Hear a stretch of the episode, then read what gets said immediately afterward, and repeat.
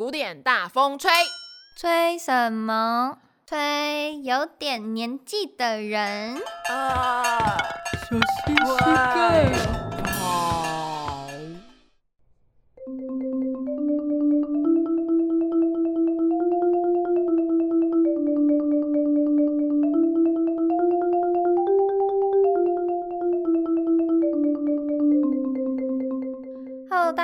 好，欢迎收听古典大风吹，我是大风，我是 Joy。嗯，上一集我们依序介绍了三位伟大的音乐理论教育家，有谁呢？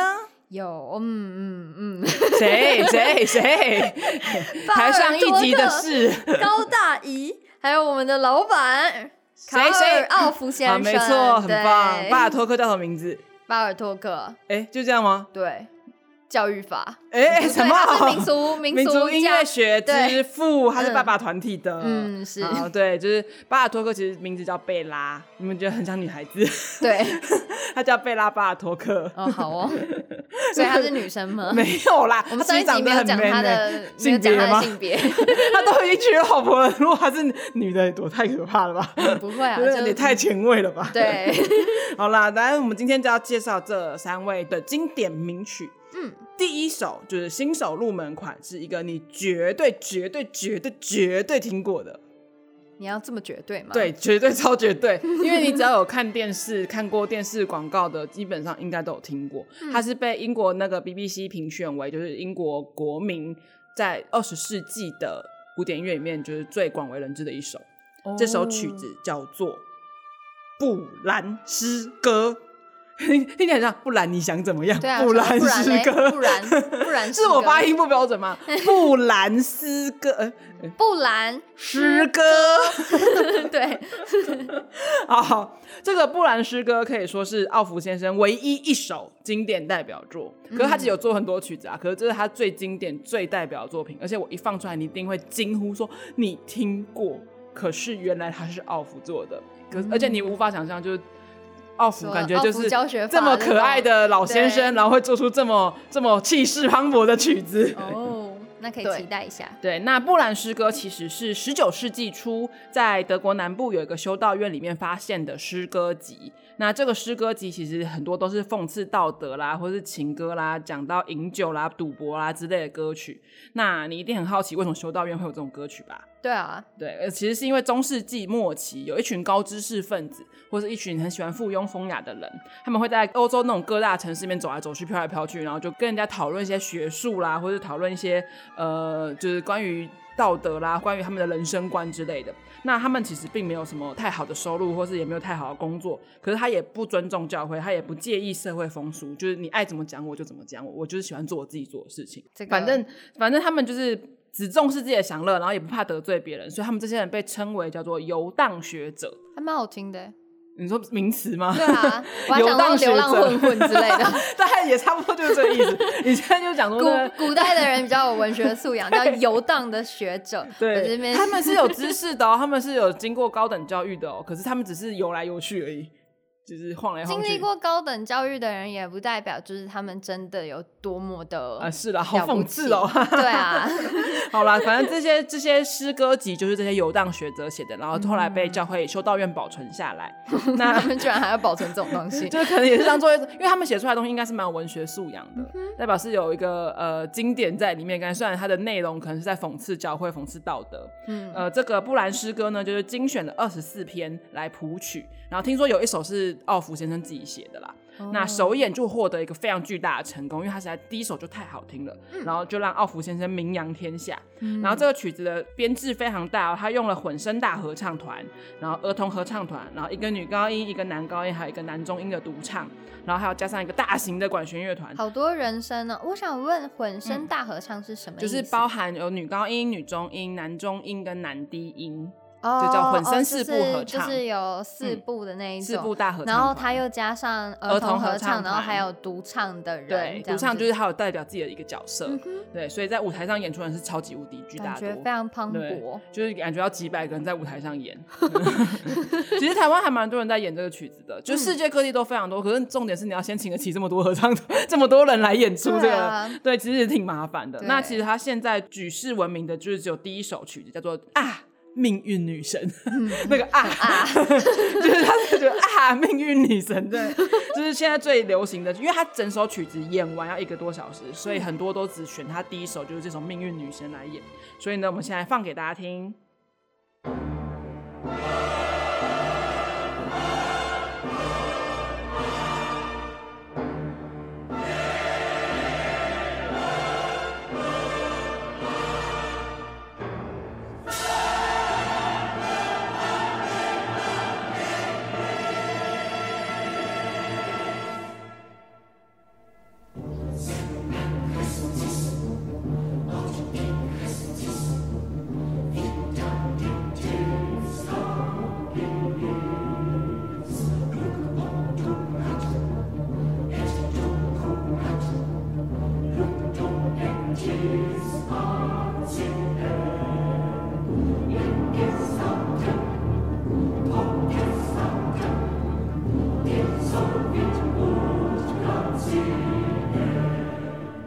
有没有觉得，哦哦，有车子要开起来了？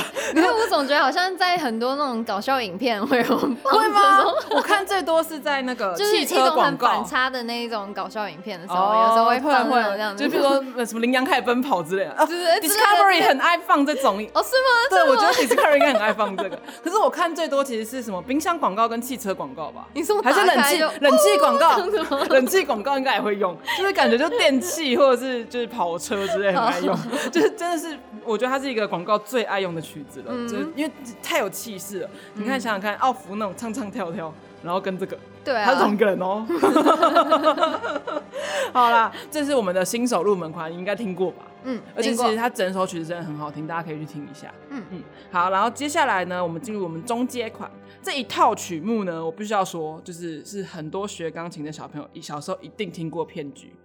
就是跟小时候妈妈会跟你说，妈那个红包给妈妈，妈妈帮你存起来一样，这是大人的十大谎言之一。嗯、这个骗局是这样，就是小时候老师一定会跟你讲说，我们先学拜耳打基础，然后呢，你就可以去谈彻尔尼，谈完彻尔尼，我们就谈布尔格弥勒，谈完布尔格弥勒，你就可以谈巴尔多克小宇宙哦。小宇宙吗？对。你不觉得这听起来就是听起来好像弹到巴尔托克，你就觉得哇好厉害！我只要撑过拜，我只要撑过彻尔尼，我只要撑过布尔格弥勒，我就可以弹巴尔托克小宇宙哎，感觉撑蛮久的。对，可是你就觉得说前面那些都是很无聊的练习曲，你就觉得说弹、嗯、到巴尔托克小宇宙好像就进入一个新世界。所以这小宇宙也是很无聊的小宇宙吗？我跟你讲，你只要拿到巴尔托克小宇宙，你打开第一本第一首，你就会觉得老师你骗人，就是地狱第十九层开始这样。我弹巴尔托克小宇宙第一本第一首给你听。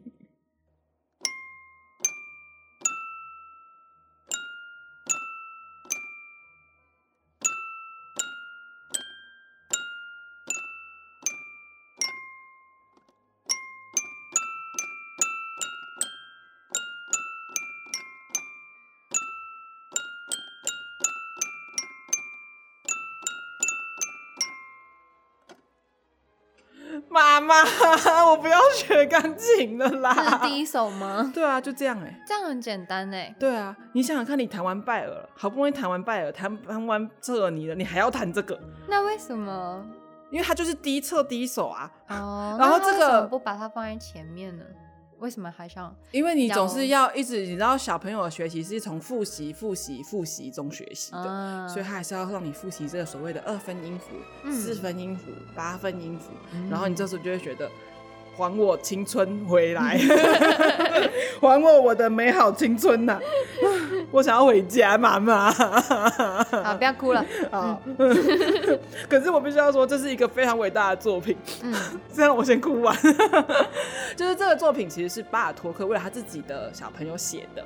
那就是小宇宙嘛，就让为小孩子可以去学习说，呃，我们要怎么认识二分音符啦，要怎么认识呃四分音符怎么认识附点，所以他第一册开始就是教你这些基本的东西。然后他最伟大的地方在于，他融合了很多匈牙利的民谣在里面。嗯，对，所以呢，他还循序渐进，都有系统性的去训练他音乐跟技巧，然后也有运用了少许的二十世纪的手法。所以其实弹到第六册的最后一首，它是很难的，听起来会很帅，可是就老师都会用最后一首来骗你，然后说你要从第一首开始练。那是否我们可以就是直接跳过前面什么测？不行啊，因为阶段，然后就直接把耳托克。不行，因为老师还是要叫你说，这是基本款，一定要练完这些，哦、就是你还是要打基础要打好。嗯、对，所以可是你打开巴尔托克，你就觉得非常生气，我不管巴尔托克，你就是骗我，有点像你一百级去打一等的那个诈骗集团，气死我了！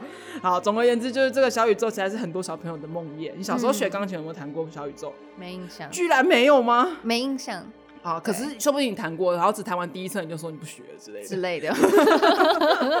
好啦，除了这个诈骗集团小宇宙以外呢，它其实巴尔托会有很多很好听的歌。他有一首很有名的作品叫做《为弦乐、打击乐和钢片琴而写的音乐》。就名字有点长，嗯，就是这首歌就是为弦乐、为打击乐、为钢片琴而写。对，它主题很明显。呃，对，就是就是弦乐、打击乐、钢片琴。那你知道钢片琴是什么吗？钢片琴是不是有点像钟情的？声音有一点像，它其实声音跟我们这台小钢琴的声音非常的像，啊，但是它是不是长得跟钢琴有点像？对，它长得像直立式的钢琴，像小一点、小、哦、台一点的直立式钢琴。嗯，然后它很像，也很像我们小时候在那个教室里面会摆那种脚踩风琴。哦、我不知道你们小时候教室有有有，还有还有，你不要担 心，年代还在，年代还在。而它的发声方式跟钢琴很像，钢琴不是就是。你弹弹下去，然后那个毛毡会去打击弦弦吗？那它不是，它是去打击金属片，所以它声起声音听起来就像打击金属片的声音。哦，对，所以它声音跟这台小钢琴非常的非常的像，可是它会再大声很多。嗯，好，那我们这首要分享的为弦乐、打击乐跟钢片琴所写的乐曲呢，一共有四个乐章，然后其中的第三乐章是比较多人听过的地方。为什么呢？因为它在一九八零有一部非常经典的惊悚片叫《鬼店》，你有听过吗？没有，啊，完全没听过。呃，英文叫 The Shining，没有，也有人翻译叫闪灵吧？No. 好吧，总而言之，它是一个鬼片啊，嗯、就是我想你大家没有，而且一九八零年有点久，嗯、可它很经典，它是说像我们这种鬼片爱好者，就是一定必看的一部鬼片，而且现在很多鬼片都是跟这部鬼片致敬。那这个鬼店就应用过这个乐曲片段。反正年轻朋友们应该会知道，有二零一八年有一部电影叫做《一级玩家》吧？有听过，这是科幻片。嗯，对，就是年轻人可能呃，二零一八年都已经过了这么多年了，应该是听过了啦。啊啊嗯、那他也用到同一个乐曲片段哦、喔，所以我们就来听听看这个乐曲片段。